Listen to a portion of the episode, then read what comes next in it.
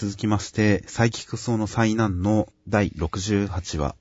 うんえー、粘土が思い立ったか命日ということで、何でもない日に突然父親の墓参りに行くと。で、そこには当然、粘土の、粘土の守護霊なんでしたっけ？誰の守護霊なんでしたっけ？えー、あーね、どの守護霊です。いや、鳥塚の守護霊ですね、こいつあ、は。鳥塚の守護霊か。ごめんなさい。の粘土父がなぜかここにいて、なんでいるんでしょう、ほんと。で、粘土の地に行って、最近は粘土父を成仏させる方法がないかと、粘土家に粘土父の幽霊を連れて行きますが、えー、まあ、なんか奥さんに告白させたら成仏するんじゃないかなと思って、粘土の体に粘土父を入れて告白させるけど、ダメでしたという話でした。いまいち説明しづらいですね。多分これストーリーの展開に無理がいろいろあるんですよ。うん。だから説明しづらいんですよ。そうだね。まあ今週はまずは、あの、前回のあらすじで笑いましたね。前回の話、A ちゃん。ざっくりすぎやろ。しかもそんな重要じゃなかったですからね、A ちゃん別に。そう、A ちゃん重要じゃないからね。で、あとはね、結構やっぱりその、粘土が似てるっていうのを天丼でやるっていう流れの中で、粘土母さんが荒りき髪伸びたっていうところはちょっと笑った。確かに。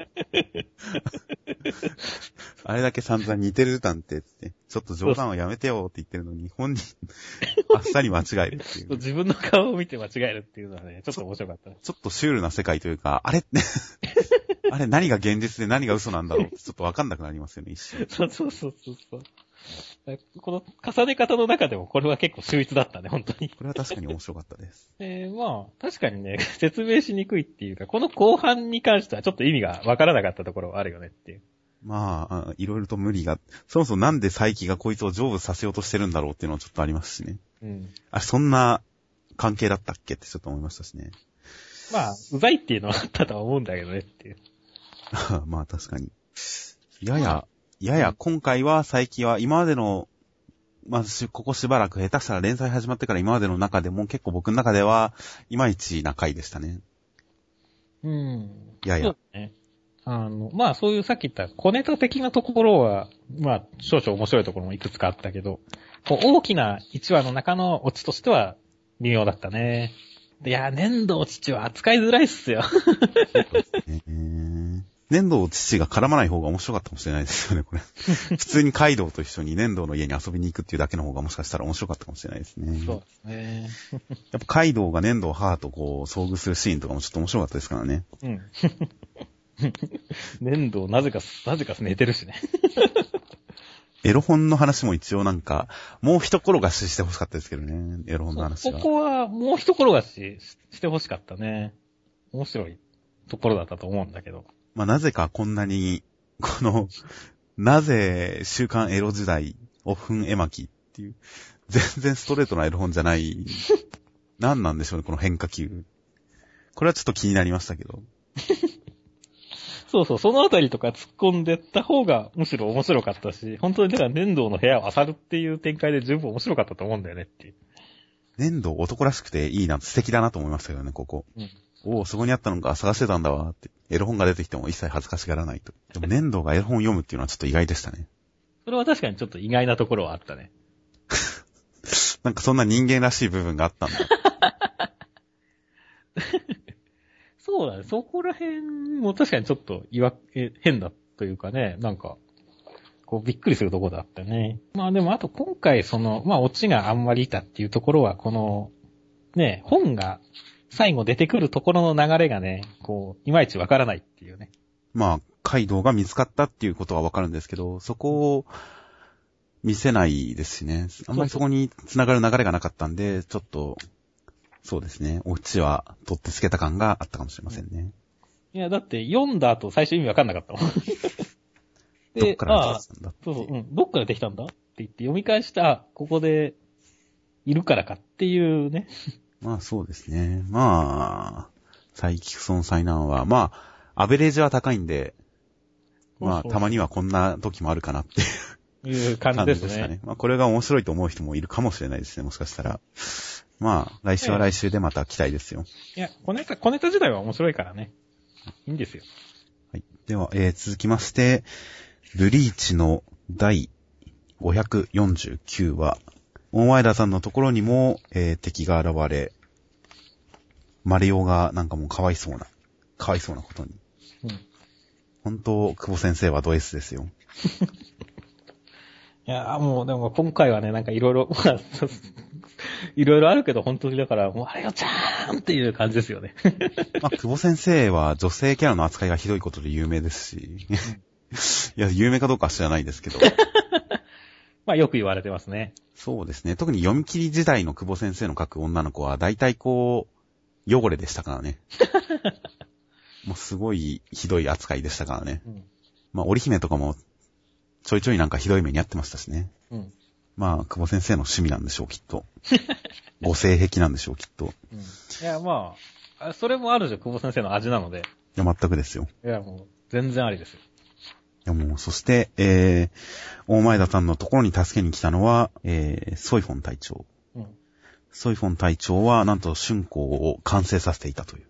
うんあの、脇父、脇父武道を完成させていたと。うん。そして、無給春光という、それで敵を攻撃して、もう、すごい勝ったってなりますけど、まあ、そこはブリーチなんで、当然勝ってないわけですね。やった、やってないですな。ブリーチは、もう、下手したら勝ったって思うのが難しいですからね。前、あの、前のアイゼン隊長と戦ってた時とか、終わった時もまだ信じられなかったですもんね。え、まだ終わってない？え、どっちあ、終わ、終わったんだって。あ、勝ったでいいんだっていう、なかなか確信が持てなかったぐらい、ブリーチにおいて決着はつかないものですからね。そうだね。いやー、まあ、まあ、でも今回はね、予想通りだよね。こっちはまだ戦ってもいねえのによ、とかねその通りですね。あの、まあ、これで終わりとは誰も思ってなかったっていう。やっぱノルマは3往復ぐらいですよね。まあ、そうだね。まあ、とにかくね、お互い全部出し切ってからだろうからね。まあ、相手はまだ変身もしてないですしね。うん。あの、グロ天使状態に。うん。これで勝ったって思っちゃダメだよ、隊長たちも。いやいや、そこはこれで勝ったって思っておくのも作法ですから。そうなんです。ブリーチ界の作法ですから。ブリーチ界の。ブリーチ界って。いや、まあ確かにそうなるけどねっていう。ブリーチ界でこう、すごい必殺技決めて敵が消し飛んだ後に、こう、いや、まだ奴は力を隠してるかもしれない、油断できないなんて言ってたら、それはもう無作法ですよ。ちゃんと必殺技で敵を吹っ飛ばしたら、こう、なんか決め台詞言って勝った顔してないとダメですよ。そうそう、ドヤっていうね。そうです、そうです。それで敵からの不意打ちを一回食らうっていうのまでが作法ですから。うん。もはや伝統のブリーチですね。昔ながらのブリーチですよ。そう、だからまあ、普通に、だから、様式美じゃないけど、あ、いつものブリーチだ。面白いって言って。でもこの形式って意外と久々ですよね。懐かしいです。そう、懐かしい、久々。なだからこそ、ね、はいはい。ちょっと面白かったっていうね。そうですね。あの、何でしたっけ？月島さんとかと戦ってたりとか、その後のなんか、この辺の人たちと戦い始めたあたりも、この展開は最近なかったですからね。やったやられたは。ほんと久々に、うん、アランカル編の頃の感じに戻ってきましたよ。うんあと、何年続くんでしょうね。まあ最終章ですから。そ、そんな、そんな続かないって言って、アイゼンさんは、はい どのくらい続いたかって話になりますか本当です。アランカル編でだってこれ、誇張なしに実体験として言いますけど、うん部屋の片付けしてる時に1年前のジャンプが出てきて、ブリーチ読んだら、話が繋がって読みましたからね。1年前の話から、1年後の今週の話読んで、普通に繋がりましたから。うんそれくらい戦ってますからね。決着つかないまま。いやー、まあ、3年ぐらい続くという目処で見ておきますかね。そうですね。それくらいでもかかるでしょうね、なんだかんだで。全部書いたらね、クレイシーさんたちもいっぱいいるし。はいはいはい。いやでもほんとこれ、やっぱブリーチ黄金時代の形式だなっていう感じで、まあ面白いですよね。そう。中身ないけど面白いですよね。いや、ほんとだから俺たちの大好きなブリーチ帰ってきましたよ。そうです。ブリーチ、ほんといいですよね、ブリーチ。まあ、押村区は、ソイフォン隊長の横乳成分が足りないってことぐらいですかね。ああ、まあね、隠れちゃってるんですよね、進行で。ちょっと見えないですね。ちょっと、後ろ斜め後ろぐらいからのアングルがもうちょっと欲しかったですね。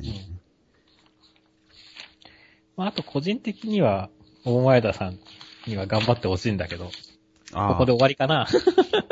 大前田さん、どうでしょう。普通の漫画だったらこういう立ち回り、こういう立ち位置は結構後々バトルに絡んできそうですけど、うんブリーチですからね。そうなんだよね。結構絡まないことあります。絡まない可能性はあるんだよね。あとちょっと気になったのがさ、マリオちゃん大丈夫なの？本当に。さっきさ確かに。だってはいさっきさ、そこでさ、こう何今話しても傷口から大気が大量に噴出して絶命するのがそれでも構わないかって言ってる状態で、最後の隊長ぶっ飛ばしてるじゃないですか。助けてないじゃないですか。どーんとなって、そうですね。マリオちゃんは、助けられた描写がないじゃないですか。ないですね。大丈夫なのっていうのはちょっと心配なんですけど。さすがに来週あたり、フォローが入るとは思いますけど。今頃こう、抜けてて絶命したんじゃないかっていう。ちょっと不安もありつつっていう。まあそうですね。ソ ソイモン隊長助けに来た割には助けてないですからね。助けてないんですよ。攻撃しかしてないですからね。頼みますよっていう。確かに。マリオちゃんの無事は早く見たいですね。そうそうそう。いやー、来週、マリオちゃんの無事な姿が拝めることを楽しみにしてますよ。願っております。えー、では続きまして、配給の第78話、センターカラー、配給。えー、センターカラーのイラストは、清水先輩と八千ちゃんの助教師ものという大変素晴らしい。いいですね。これはいいですね。個人的にはやっぱ内面的には当然清水先輩派ですけど、この表紙に関して言ったら八千ちゃんの方が好きですね。うん。そしてエロ、スがありますね。そうですね。やちちゃん。いや、やちちゃん最近ぐんぐん好きになってきましたよ、僕は。で、内容的には、えー、まあ、カラスノがついに東京遠征に行くと。しかしそこには、二人の姿がない。影山くんと日向の姿がないと。で、まあ、二人は、まあ、ギリギリ惜しいことに、惜しいことに赤点を取ってしまい、補修を受けていると。で、えー田中のお姉さん、サイコ姉さんの手によって遅れて到着する。それまでカラスマはもうボロ負けで罰ゲームしまくり。で、連れて気がてら、サイコ姉さんは小さな巨人の話をちょっと語るという。小さな巨人もやっぱちょっと狂ってる人だったと。いうことが判明し、ひなたくんがより具体的に小さな巨人のことをちょっと牛若さんと並べる形で意識していたりしつつ、遅れて到着。さあどうなるという展開でした。いやー今回も構成よくできてますね。まあ、整ってはいますけど、個人的にはテストネタはあんまりこう、いい処理したとは言い切れないかなとはちょっと思いますけど、もっと活かしようなかったのかなとちょっと思いますけど、うん。まあでも本来こうテストってさ、まあ何、途中のさ、あの、はい箸休め的なノリで出てくるだけでさ、はい。後の展開に絡んでくることがあんまりないものだと思うんですよね。まあ大体、ギリギリ OK っていうのが普通のパターンですよね。うん。やったーっていうのが普通ですけど。そうそう。でも今回はまあそれによって、こう、一強化だけで遅れてくるっていう展開になって、はい。遅れてくるからこそ、こう何、まあそこで、こう、ね、小さな巨人の話も聞けたし、はい。さらに言えば、この日向影山がいない状態では、やっぱカラスのは弱いっていうはい。ところがちゃんと示されたしっていうところで、あの、ちゃんと結構活かし切ったと思うんだけどね、テストに関しては。まだもうちょっと、もう一踏ん張り二踏ん張り欲しかったですか？まあ前も言った、先週言った、こう一人欠けた状態でのカラスので奮闘する話とかうん。を一層見たかったかなぐらいの。はいはいはい。まあでも、一応こう、ちゃんと引きというか、ためにはなってますからね。うん。フラストレーションは溜まってますよ、ちゃんと。1話分。うん。そうそう。平凡だよなとかって言われてるとね、やっぱちょっとね、まあ、あの、読者的にもね、イラッとくるからね。そうですね。だからまあ、ちゃんと活躍の前のためにはなってるかなと。うんすんなり活躍するよりは全然いいとは思いますね、確かに。では、今週は清水先輩よりむしろ八千ちゃんについて語りたいですね、ちょっと。おじゃあ、どうぞどうぞ。まず2ページ目のこの、八千さんもすげえショック受けてましたっていうのの、うんこの合ってるのに、合ってるのにと言いながら泣いてる八千ちゃんがうん、すごいいい人っぽくていいという。うん。いいですよね。ひなたが間違って回答欄一つずれてるのに対して、うん合ってるのにって泣いてるっていう、泣いて怒ってるっていう、このキャラクターいいですよね。そして東京について、相変わらずヤシちゃんは、モヒカンを前にして身構えるヤシちゃん、大股開きっていう。三鎮の構えですよ。そう。あらゆる防御に。言われてみればつま先が内を向いてるかもしれませんね。そうそうそう。この辺のヤチちゃんの感じとかは最近かなり好きですね、僕は。正直まあ、清水先輩は食ってほしいと思ってるので、俺は。僕の中では正直最初そんなヒロイン枠ではなかったんですけど、うん最近ヒロインという枠を超えて好きですね。ヒロインとしてどうこうじゃなくていい子だなっていう。うん。いい子だなって思って好きですね。うん。とは、最高姉さん再登場ですね。そうですね。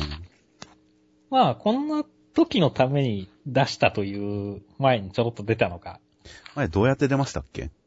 前の時は、あの、勉強かななんかの時で、あの、田中さん家に行った時に、あの、いたんじゃ、いたんですよ。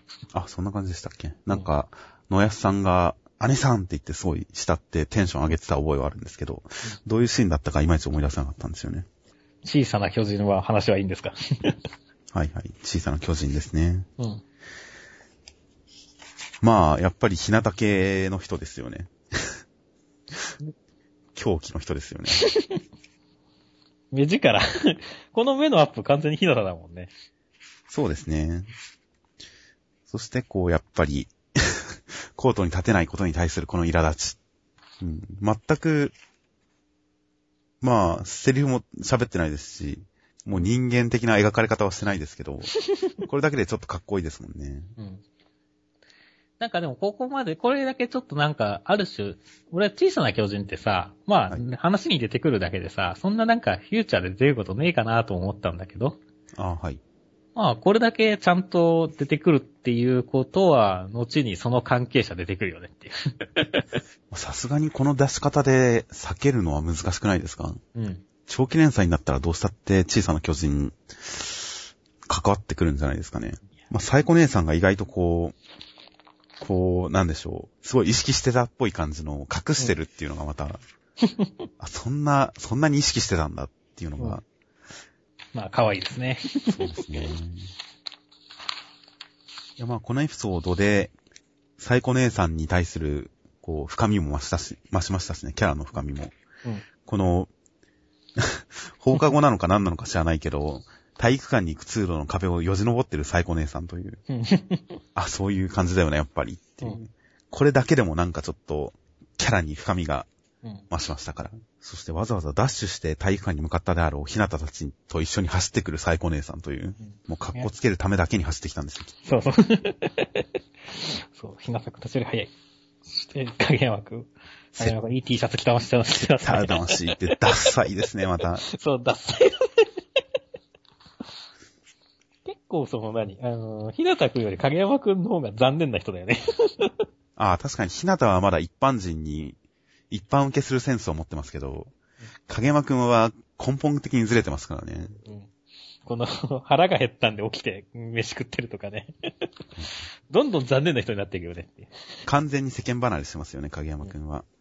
ひなたくんは天真爛漫なことがある種、まあ、天才的だったりもする代わり、受け入れや、受け入れられやすくもありますけど、影山くんは天真爛漫の、まあ、真逆ですからね。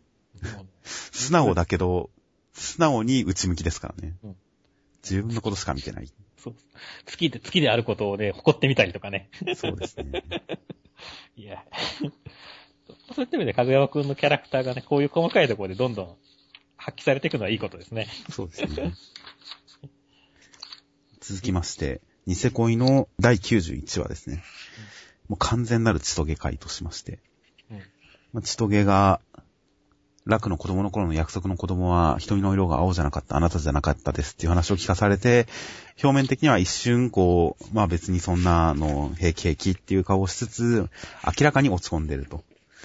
明らかに落ち込んでるところを記憶喪失楽に気遣われたりもするけれど、もうそれでも、なんかもう、約束の相手じゃないし、約束の相手がじゃあ別の人だったら楽はどうするんだろう、どうなるんだろうと、もう、うつうつとしていたら最終的に爆発してしまい、楽に口喧嘩をふっかけつつ、泣き出しつつ、文句を言いつつしていたら、だんだん楽の記憶が戻ってきて、そんな楽に思いっきり正面から突き当たってって、もう感極まった状態で、私はあんたにとって何だったのよって言うと、楽が、コロンとしてきた人形を見て、ゴリラ ということ を答えた結果、思いっきり殴られ記憶が戻るという、お話でしたね。しとげ会でした。ああ。しとげ会としてはね、いい回でしたね。そうですね。ちとげの感情のこの点々とするところで、やっぱりいいなって思いましたしね。うん。まず最初にこの2ページ目で落ち込んでるちとげの顔が出てきた段階でちょっと微笑ましいですしね。うん。常に上の空っていうその後ね。口への字やからね。いやー、今回はちとげちゃんは本当、顔色七変化で。そう。で、ね、ちゃんと、可愛くね、泣いたりとかもしたり、赤面してみたり。そしてまあ、当然、ベストフェイスは、最終ページの記憶が戻った楽を見る目です。目つきですよね。うん。ランランとした目つきという。うん。つとめちゃん会としては今回すごい良かったなと思いますね。いや、良かったですよ。ただ、ただですよ。はい。あの、こう、なんか終わった後に記憶喪失とは何ぞやって思ったのは俺だけでしょうかっていう。うーん。いや、っていうか、これ、なんだろう、うん、その、記憶喪失より完全な別人格じゃないですか。そうですか？いや、まあ確かに約束を最後思い出して記憶が消えたあたりは、うん、もしかしてこいつまた出るつもりなんじゃないかそうそうそう。ねえ、こう、あなたはあの時のって言って。一人だけ分かっちゃいましたからね、こいつ。うん、分かった上で消え上がりましたからね。そうそうそうそう。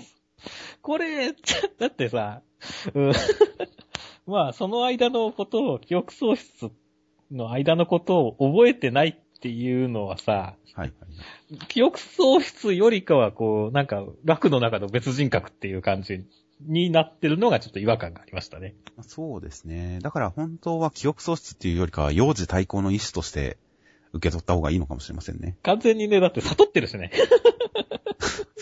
小さくさん、あなたはあの時の、あなたはあの時のっていうこの表情はでも結構、改めて見ると気になりますけどね。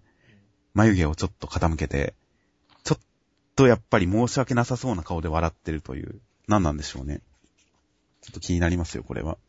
本当にこの、なんでしょうね。まあ、ニセ恋らしいですよね。この辺の百戦争もそうだし、急にゴリラが転んできて、殴る展開になることの、この変わり身の速さといい。いやまあ、これを含めて血とげの魅力ですから。うん、やっぱここまで描かないと、ただのこう、なよなよっとした女性キャラとして血とげを描いて、それでこのキャラの魅力ですよって言ったらちょっと片手落ちですから、それは。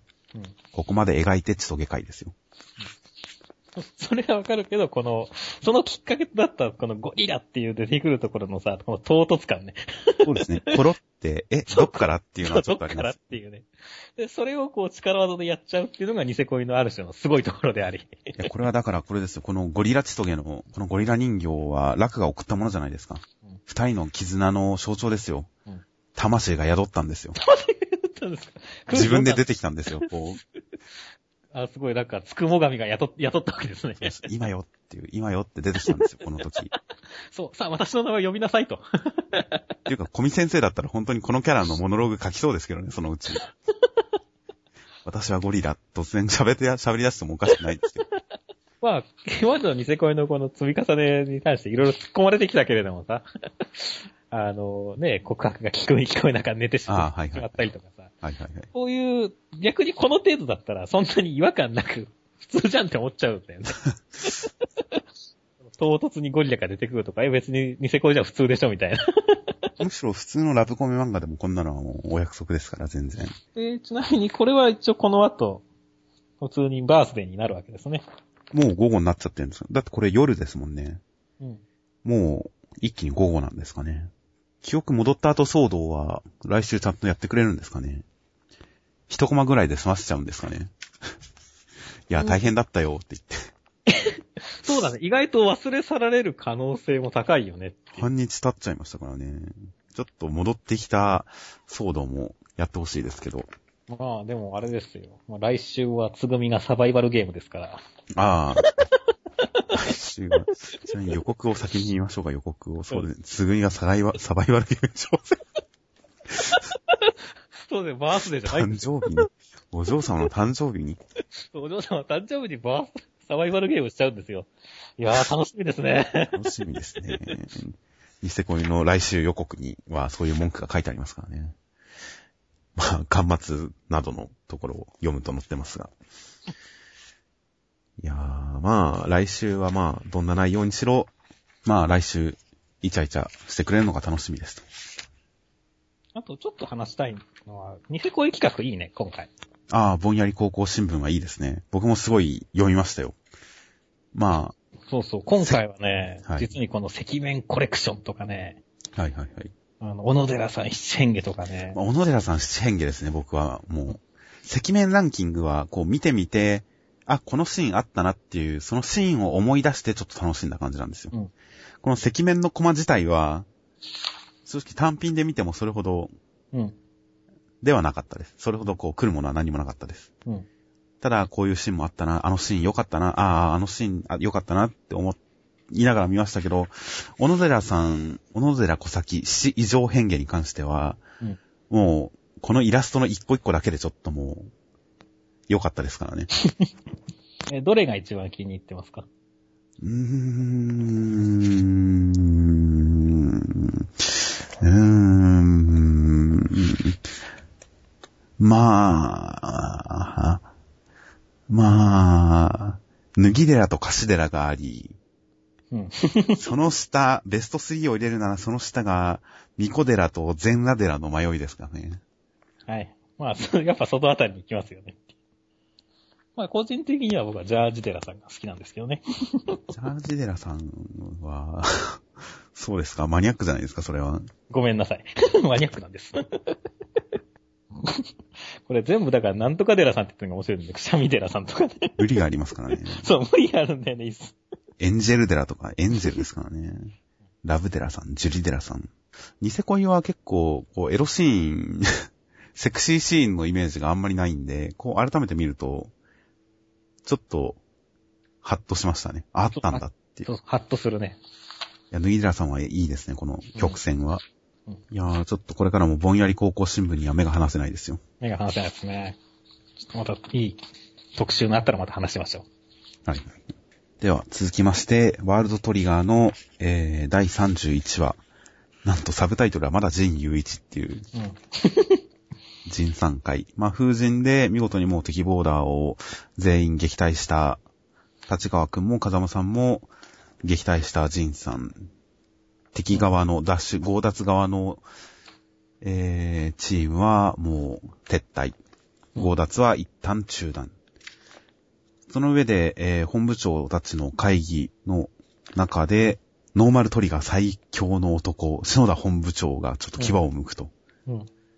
これ以上資格を差し,、ま、差し向けるながら、私が相手になるぞと。そして、そんな彼に対して、資格にアモーという、すごい問題児がいる。そのアモーというのを資格に使う。どうなる大変だ。となるところにジンさんが乱入。自分のブラックトリガーを差し出す代わりに、えー、ユーマのブラックトリガーを見逃してくれという、彼らをボーダー隊員にしてくれという交渉に出ると。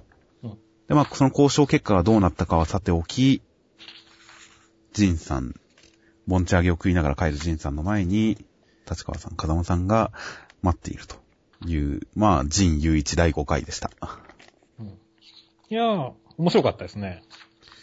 決着のつき方としては確かに、なんでしょう、力技で解決じゃない分、うん。かっこいいですね。まあ、ジンさんかっこいいですね。そう、ジンさんかっこいいです。あの、今回で言うとね、こう、風神をこう、出すっていうことに関しては、結構その最初の頃から予測はあったわけじゃないですか。はい。あの、ね、ブラックトリガーを強奪に来て、ジンさんが戦いに出た時に、最初にだから、会った段階で、この、こう、そういう交渉をするのかなという予測もあったんですよ、僕には。おうはいはい。まあでもそこで普通に戦っちゃったんで、あ、それはなくなったんだなと思ったら、ここで交渉に来たわけじゃないですか。はい。で、これは、ああ、なるほどなるほど、つって言って、結局、ここで一気に風神の価値が上がってるんだよねっていう、その前の段階からするときに比べて。まあそうですね。ユーマのブラックトリガーよりこっちの方が欲しいってちゃんとみんな思ってる状態ですしね。それはもう A 級のね、精鋭部隊を一人で倒しちゃったからっていうね。はいはい。力ずくではどうにもならないっていうことにもなってますしね。うん。それはだから、ジンさん交渉うまいなっていうのと、やっぱりそういうところのね、こう積み重ねがあって、俺はすごい面白かったね。そうですね。あとまあ見るべきはやっぱり篠田本部長ですよね。そうですよ。これ篠田本部長ですあ強かったんだ。そうそう。このバックに虎を背負ってるんですよ。そうですね。侍感がありますよね、すごく。ノーマルトリガー最強の男っていう肩書きもすごいかっこいいじゃないですか。確かに。なんか、ありますよね、こういうの。例が出てこないですけどありますよね、こういう。なんそうそうか。。こういうのかっこいい。あと、だから急、なんかね、急に肩幅が広く、スーツじゃなくてさ、こう戦闘服っぽいものをまとうとさ、はい。一気にこう強そうになってるじゃないですか。まあまあまあ。今までのさ、その、まあ、この、制服姿からのギャップもいい感じじゃないですか、これ。なかなか。そうですね。ここはだからすごい印象に残ったし、いいなぁと思いましたね、塩田さん。そうですね。大人組がやっぱり強かったんだっていうのが一つ発見でもありましたね。そして、もう一人の S 級隊員。実はブラックトリガーがもう一人いたっていうことに関してはね、はいはいはい。普通に情報としては面白かったですし。まあ明らかに近々出てくる感じですね、アンモンさん。うん。しかも、こうなんか、変身系のようだし。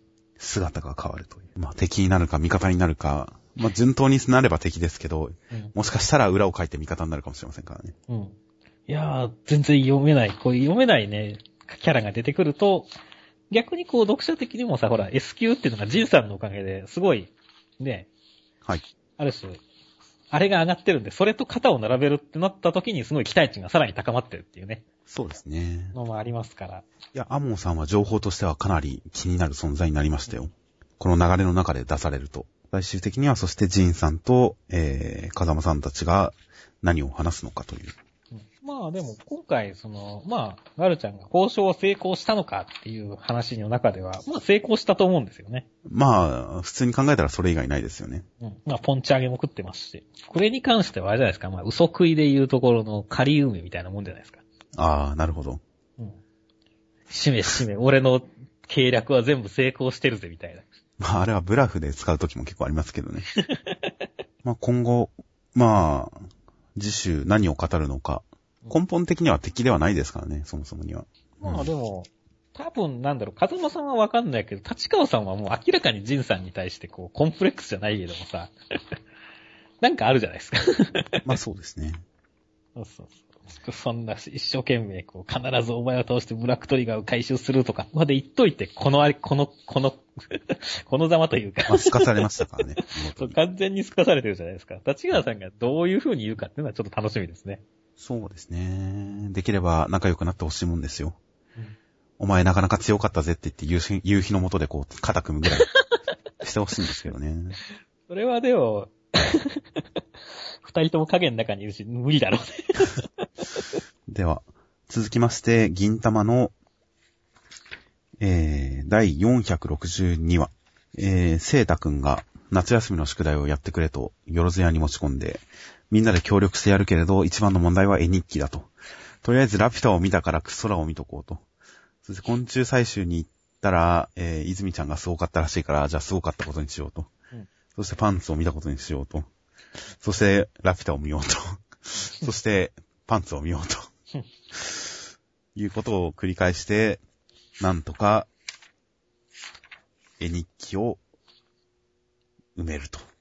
銀さんは花火になりましたとなりました。いう話でしたね。まあまあ、今の、今のさ、さらすでもう全部が説明されてるんで。今更語ることがあるのかっていう。やっぱラピラピュタネタとパンツネタが面白かったですよね。そうだね。うん、語ることがない。そう語る 面白かったですよ。面白かったですよ。面白かったですけど。面白かったけど。面白かったですけど。そうそう、安定のひどさのひどい銀玉だっていう。いちいちここで面白かったギャグを、こう、いちいち読み上げていったら、ただほんと朗読になっちゃいますからね。そうそうそう。だから、それ以外に語ることがない。今日もカブトムシと一日真っ白なパンツを見ていましたって面白いですね。カブトムシがチンコみたいですねって言っても、野暮以外の何者でもないです。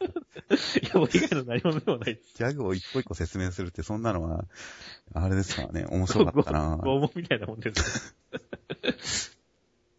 というわけで、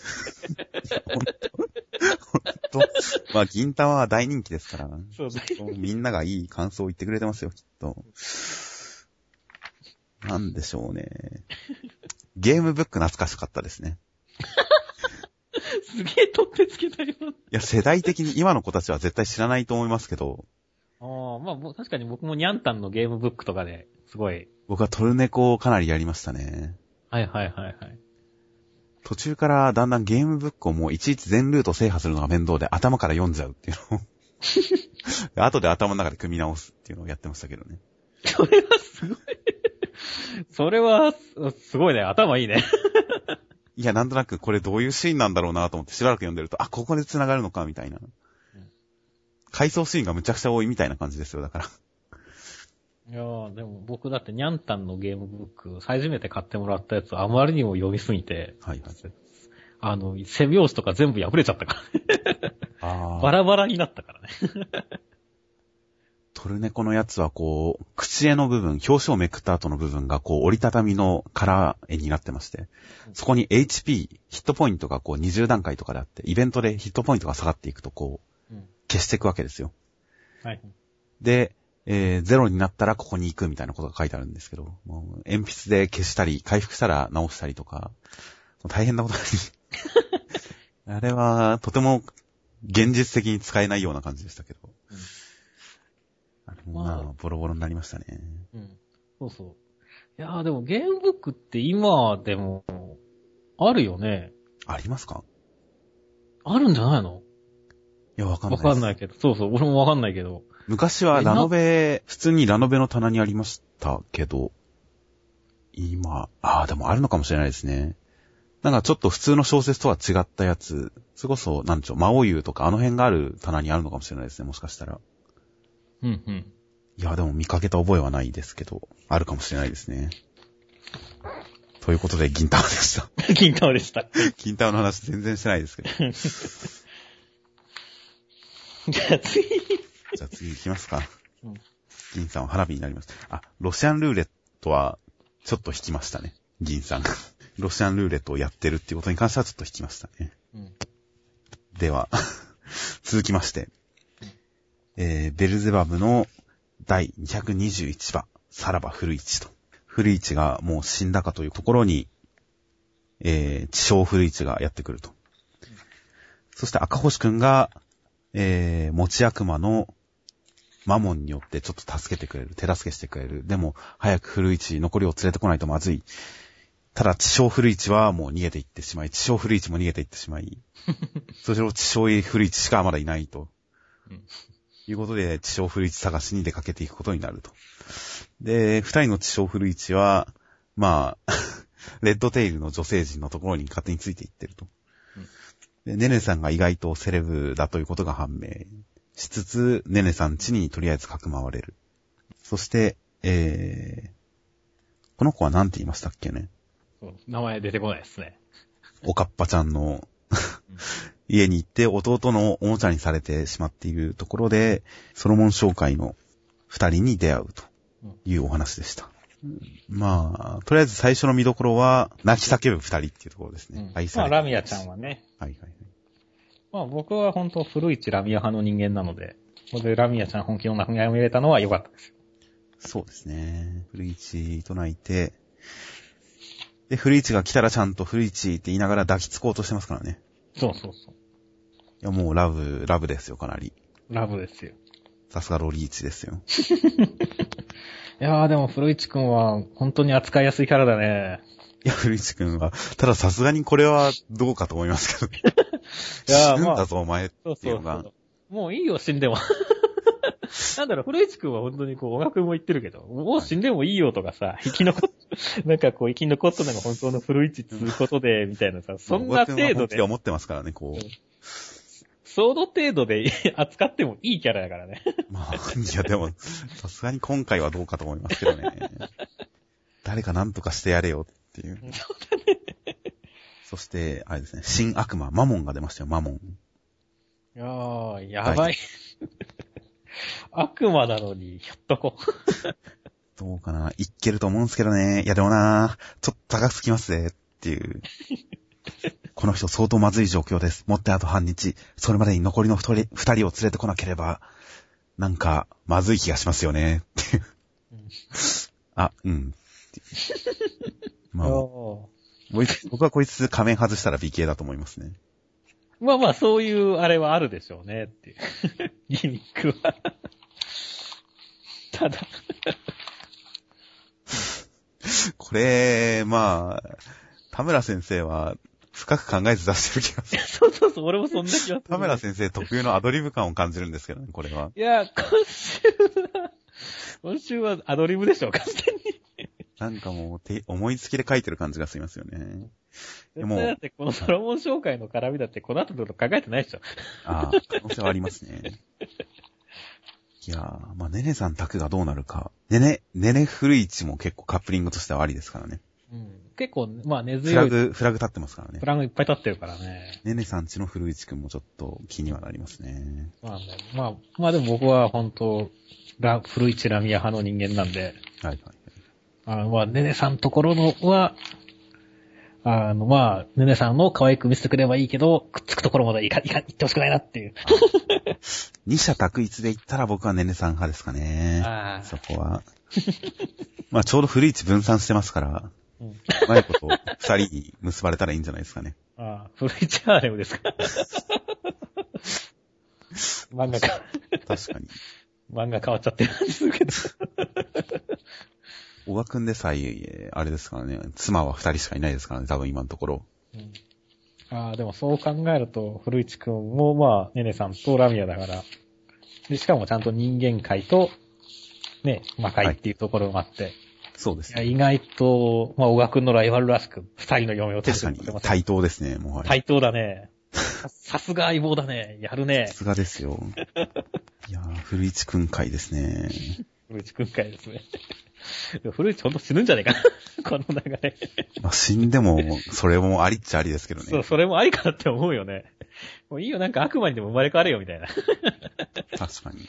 ツッコミだけやってればいいですからね。なんかうまいこと。なんか、あの世からの声でもな、いた子でも何でもいいですから、ツッコミさえしてくれればそれでいいですから。まあ、アドリブ、アドリブ感を醸し出す、乗ってる感じの田村先生は面白いですからね。うん。面白いですからね。あの、ネットゲーム始めた時とかすごい感じましたけど。すげえ、毎週毎週その場の思いつきで書いてるんだろうなって思いましたけど、あれすごい面白かったですから、アドリブ感のある田村先生はもう期待値高いですよ。あれ最後ロボットになったんだっけ？ロボットになりました。そうだね。これも、なんか最後は、古市くん、なんかただ単に収まるだけじゃないぞっていうところを見せてほしいね。そうですね。アドリブの行く末をそうですね。盛大に突っ込める結末を期待してますよ。期待してますね。